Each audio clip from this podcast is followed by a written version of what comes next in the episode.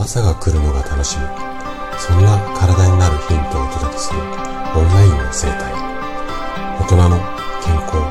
学。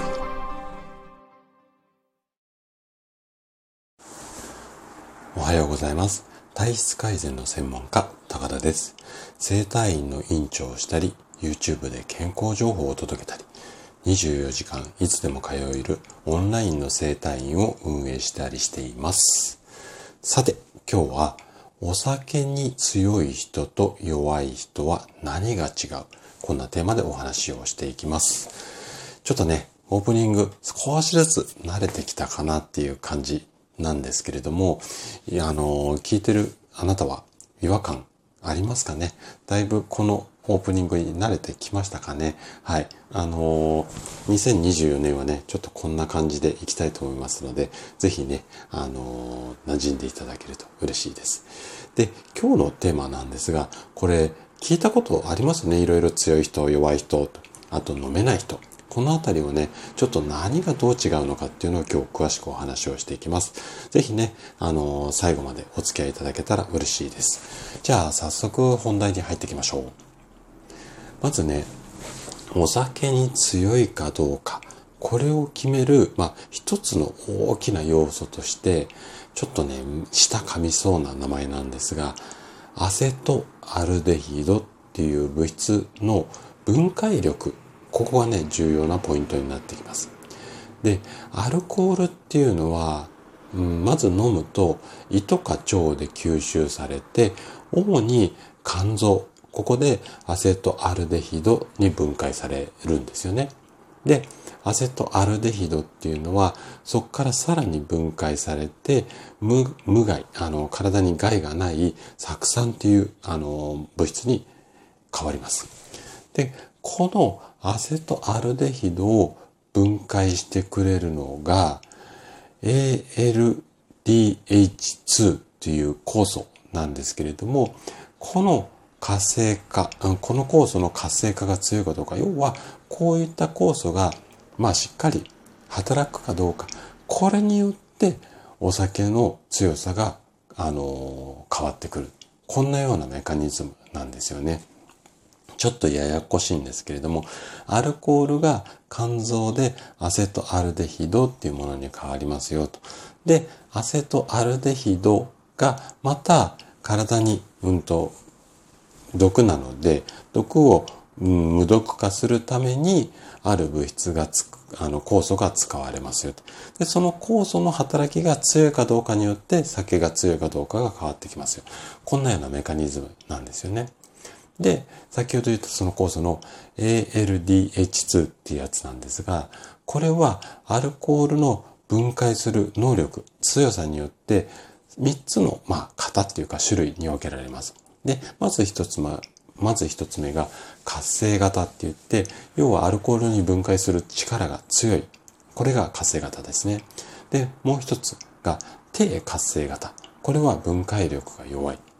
で、あとはね、質活型って言って、質は失うに活動の型。これはほとんど分解しない。こんなね、3つのタイプに分けられます。で、分解力が強い活性型の人はお酒に強くて、分解力が弱いタイプの人はお酒に弱い。で、ほとんど分解しないタイプの人っていうのはお酒飲めない、いわゆる下戸って言われるような体質になりますよっていうことなんですよね。で、この型、うん、酵素の種類に関してはもう遺伝によって決まってしまってますよっていうことです。で、あとはお酒の強さっていうのは性別だったり体重、年齢によっても変わってきて、女性は男性よりもそもそも肝臓がちょっと小さく作られているので、まあお酒の影響を受けやすく少量のアルコールでも肝機能障害になる可能性が非常に高いと。まあこんなような感じなんですよね。で、あとね、年齢重ねてからの話になるんですが、もともとはお酒に弱かったが、だんだん飲んでるうちに強くなった。あとは前よりも酒を飲めるようになった。こんなことってあなたも一度は聞いたことあると思うんですね。これ、実はね、アルコールを分解していく能力が高まったっていうふうに思われがちなんですけども、このね、アルコールを分解するこう経路っていうかやり方っていうのはいくつか種類があります。で、この種類を詳しく説明しようと思うと、ここから10分15分かかってしまうので、今日は割愛をするんですけれども、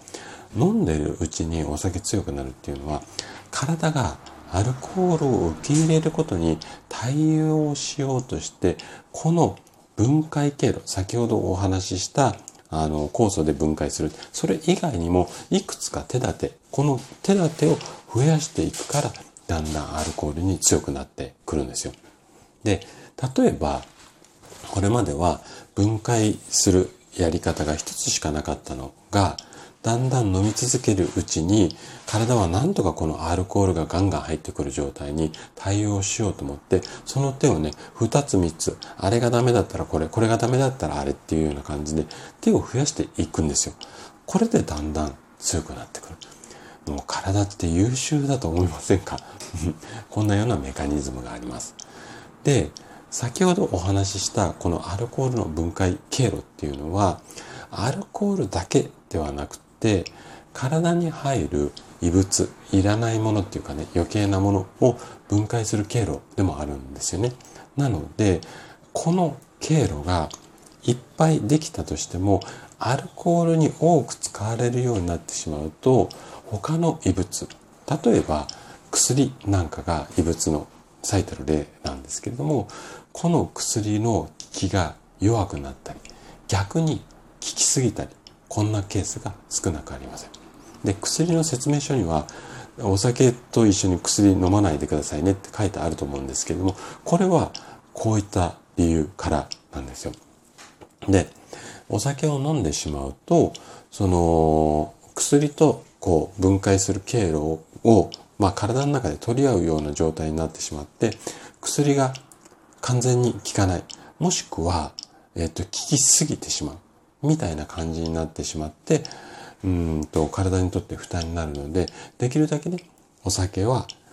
薬と一緒に飲まないように。あとは、もう分解する力を、できるだけ経路をお酒のために残しておけば酔いづらくなる。うん、こんなことをね、意識されるといいんじゃないのかなというふうに思います。はい。ということで、今日も最後までお聴きいただきありがとうございました。今日の話がね、あなたの健康のヒントになれば嬉しいです。それでは明日の朝7時にまたお会いしましょう。今日も素敵な一日をお過ごしください。